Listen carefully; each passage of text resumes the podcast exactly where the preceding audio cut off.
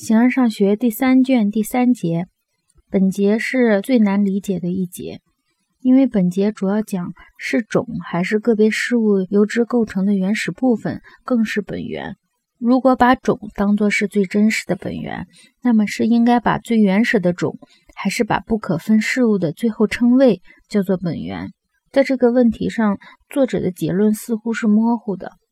一方面，他认为对不可分个体的称谓比种更是本源；另一方面，他又怀疑最初的种就是本源。形而上学第三卷第三节，在以上这些意见中，很难确定哪一个能碰到真理。同时，在那些本源中，也难以断定是种还是个别事物由之构成的原始部分更是元素和本源。例如，人们指出，那些最初构成一切语言的东西，就是语言的元素和本源，而不是指语言中共同的东西。在几何学命题中，我们说那些全部或大多数证明存在于其中的东西是元素。此外，身体的本源，人们说就是身体由以构成的那些东西，不论有些人说是多种，或说是一种。例如，恩培多克勒就把。火、水以及与之相随的东西叫做元素，它们寓于存在物之中，一切存在的东西都由它们构成，但他们并不把它们看作是存在物的种。不但在这些问题上是如此，对于其他事物也是一样。倘若一个人想洞察本性，例如睡榻，在知道了它是由哪些部分构成、怎样做成的时候，他就知道了这东西的本性。从这些道理来看，存在物的本源并不是种。如若我们通过定义来认识个别，而种是定义的本源，所以种也必然是被定义的东西的本源。倘若取得存在物的知识，就是取得用来诉说存在物的属的知识，那么种就是那些属的本源。有些人说存在物的元素是一，是存在，或者是大和小。显然也把它们当作事物的种，但两者都不能说是本源。实体的定义是单一的，由种所构成的定义与对事物的构成部分的表述并不相同。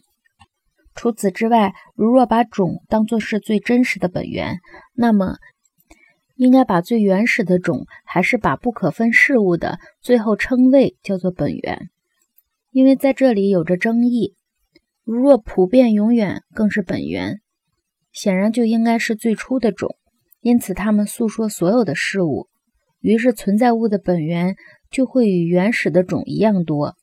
一和存在都将是本源和实体，因为它们最普遍的诉说着所有存在物。然而一并不是存在物的种，一不是存在也不是，因为每一个种必然有一些属差，而每个属差都是一。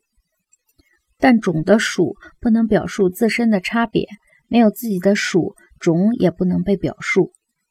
然而，如若一是种，存在也是种，那么就将不存在任何属差了，不论是一还是存在。但是，如若种不存在，本源也就将不存在。假若种就是本源的话，此外，居间者和属差合在一起将是种，直到不可分的个体。但现在有些似乎是这样，有些似乎又不是。更进一步说，属差要比种更是本源。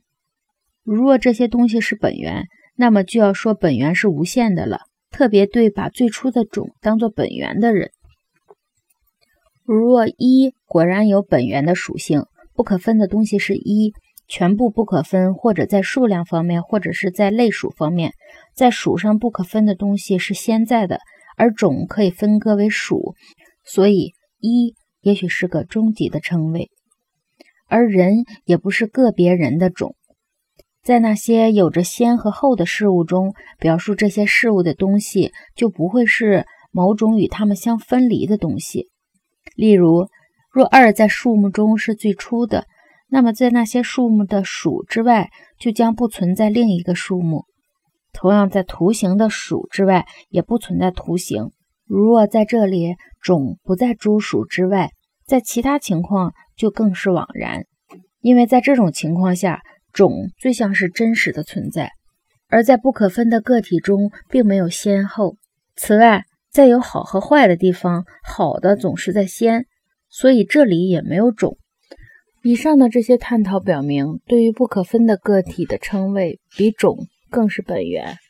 可是也很难说如何把这些东西当作本源，因为本源和原因是与那些与它为本源的事物相分离的，能够与事物相分离而存在。